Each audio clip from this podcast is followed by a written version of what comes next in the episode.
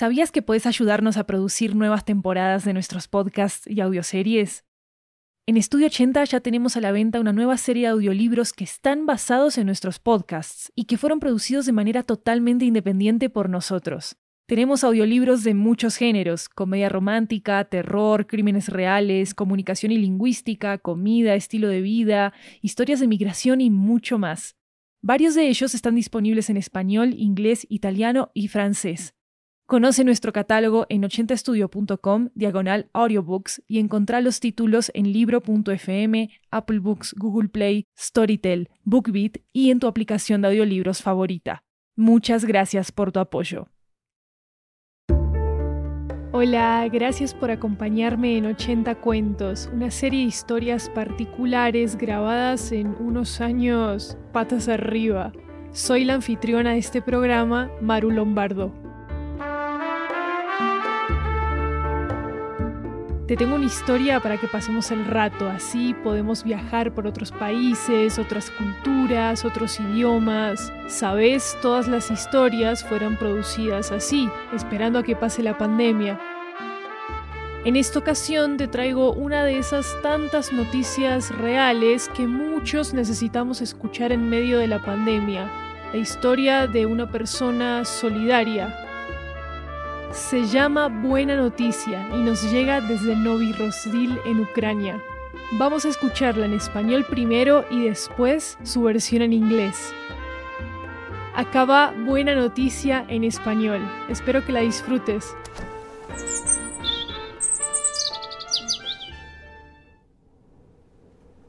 Nunca quiero que alguien pruebe mi comida y piense que es saludable. Es el mayor cumplido. Si alguien piensa que tiene azúcar cuando no lo tiene, es que es el dátil que lo hace así. En cualquier Ella es Lina Drulli y está hablando de las mermeladas de dátiles que produce en Dafero, su startup. Lo fundó en los Estados Unidos en 2018. Dafero produce postres sin azúcar, pero también hace algo especial y necesario.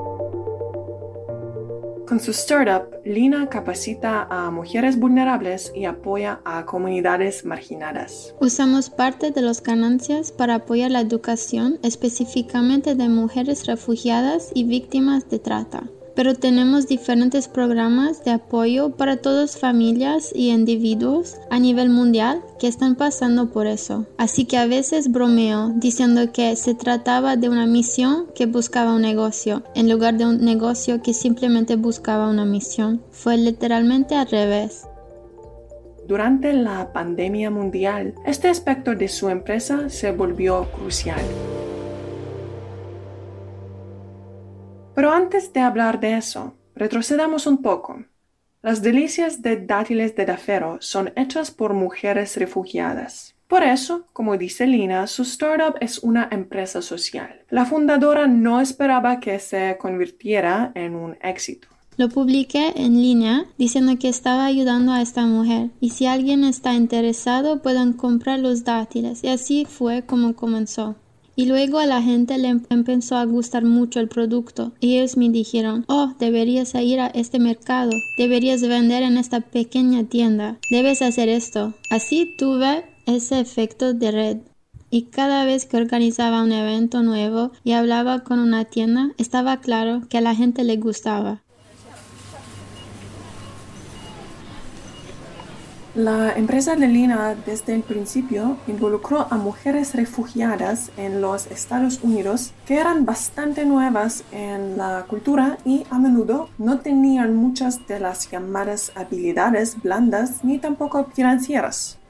Verán, Lina es una inmigrante albanesa ya había trabajado antes en proyectos orientados a inmigrantes. Había creado una simulación de realidad virtual del viaje de los refugiados desde Siria a Alemania. De alguna manera, ella ya estaba conectada con las experiencias de los refugiados. La primera mujer con la que trabajamos no hablaba casi nada de inglés y había sido peluquería en Siria. Y mientras trabajamos juntas me di cuenta de que no era solo el trabajo lo que ella quería, era la comunidad. Fue apoyo y comprensión y educación financiera. Ella nunca había tenido una cuenta bancaria antes y a medida que se unían más y más mujeres, quedó claro que tenían los mismos tipos de brechas de habilidades previas al empleo. Mientras preparaban los dátiles, también adquirían conocimientos básicos sobre cómo vivir en un país nuevo. Y para ayudar a más mujeres, Lina decidió digitalizar los programas y las cosas que enseñaba de manera informal. De hecho, creamos un curso móvil para organización sin fines de lucro en Grecia que apoya los campos de refugiados. Y el curso estaba orientado a la salud sexual de los hombres, porque había una alta prevalencia de enfermedades de transmisión sexual. Y todo el material se entregaba a las mujeres, que son la mitad de la educación. Si no se educa la otra mitad, las enfermedades se siguen propagando. Como los cursos resultaron ser un éxito, Dafero comenzó a desarrollar nuevos programas. Cualquiera pueda acceder a ellos a través de un smartphone. Pero cuando empezó la pandemia mundial, la Organización Mundial de la Salud advirtió sobre la infodemia que también estaba afectando a todos los medios de información del mundo. Lina también notó un problema de noticias falsas escuchando directamente a las personas con las que trabajaba. Y después de desarrollar una metodología verificada para crear contenido fácil de entender pero aprobado por expertos, el equipo decidió resolver este problema.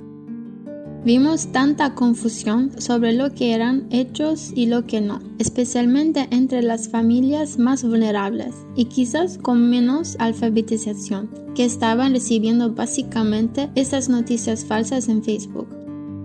Creamos el primer curso global aprobado para los médicos sobre el coronavirus, con el objetivo de que las familias vulnerables pudieran comprender y distinguir mejor todas las noticias falsas que circulaban por ahí el curso fue desarrollado en una situación de emergencia y, gracias a los voluntarios, fue traducido a muchos idiomas como árabe, hausa, español y polaco.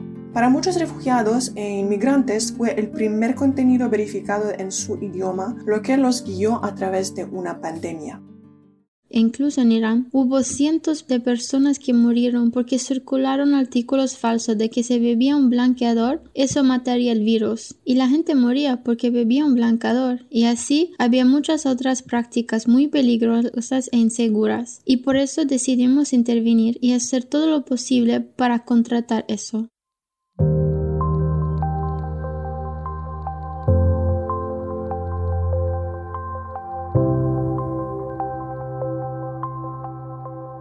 El startup de Lina sigue haciendo dos cosas. Produce dátiles veganos y sin azúcar y otorga una parte del dinero a desarrollar proyectos que beneficien a los más vulnerables.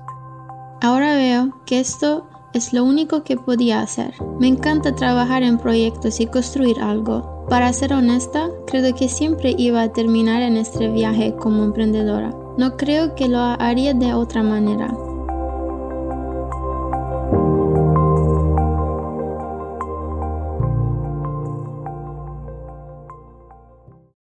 Acaba buena noticia en inglés. O más elegante, here is good news in English. I never want somebody to try my food and think it's healthy. It's actually the biggest compliment if somebody thinks there's sugar in it when it's not. It's just a date because it means it This is Lina Zdruli, and she's talking about the date spreads she produces at Dafero, her startup. She founded it in the United States in 2018. Dafero produces sugar free desserts, but it also does something special and necessary.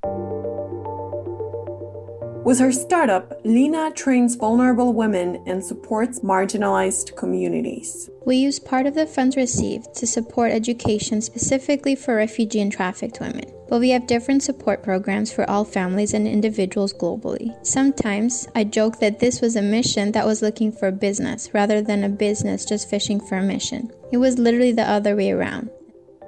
And during the global pandemic, this aspect of her startup became crucial.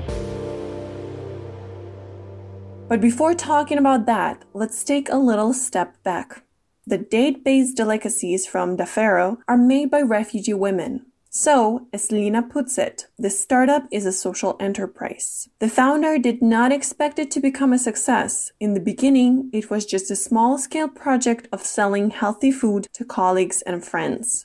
I just posted online saying I was helping out this one woman, and if anyone is interested, they can purchase the date spreads from me, and that's how it started. And then people started to really like the product, and they would come to me and say, Oh, you should go to this market, you should sell at this little store, you should grow this way. And so it kind of had that network effect. Every time I would do a new event and talk to a store, it was clear that people really liked the product itself. Lina's startup initially involved refugee women in the United States who were quite new to the culture and often lacked a lot of soft or financial skills. You see, Lina is an Albanian immigrant herself, and she already worked on migrant oriented projects before. She created a virtual reality simulation of refugees' journey for Syria to Germany. So, she was connected to the refugees' experiences, in a way. The first woman we worked with, she spoke almost no English and had been a hairdresser back home in Syria. As we were working together, I noticed it wasn't just the job that she wanted, it was community. It was support and understanding and support and understanding financial literacy. She didn't even have her own bank account and never had one before. And as more and more women joined, it was clear that they had the same types of pre employment skills gaps. While they were preparing date spreads, they were also getting some essential knowledge on how to live in a new country. And to help even more women, Alina decided to digitize the programs and the things she was teaching informally. We teach women's rights. We teach women's health, sexual health for both men and women. And we actually created a mobile course for a nonprofit based in Greece that supports refugee camps, which specifically asked us for this type of course. It was aimed at men's sexual health because there was a high prevalence of sexually transmitted disease on the camp, and all the materials available were given to the women, which are half of the equation. If you don't educate the other half, the diseases continue to spread. They turned out to be a success, so the Furrows started developing new programs. Anyone can access them through a smartphone. When the global pandemic struck, the World Health Organization warned about the infodemic that was also affecting every information outlet in the world. Lina also noticed a fake news problem directly from the people she worked with. And after developing a proven methodology of creating simple to understand but expert approved content, the team decided to tackle this issue too. We saw a lot of confusion between what were facts and what were not, especially among the more vulnerable and, in some cases, lower literacy families who were receiving fake news circulating throughout social media. Taking the case study of Iran, there were hundreds of people who died because of a fake news article circulating on Facebook saying that if you drank bleach, it will kill the virus. So people drank bleach, but it of course killed them. And similar to this case study, there were many other very dangerous and unsafe practices. And that's why we decided to intervene and do our best to contract that type of information and provide safe, physician approved one. And then when COVID happened, we created the first physician approved global course on COVID with the aim specifically for vulnerable families so that they could better understand and distinguish all the fake news that was traveling around there. The course was developed in emergency settings and, thanks to volunteers, got translated into many languages like Arabic, Hausa, Spanish, and Polish. For many refugees and migrants, it was the first verified content in their language that guided them through the new pandemic. Lina's startup continues doing two things. It produces vegan and sugar free date spreads and directs a part of the money for developing projects that benefit the most vulnerable. I now see that this is the only thing I could do. I love working on projects and building something. And to be honest, I think this was always going to end up on this journey as an entrepreneur. I don't think I would have it any other way.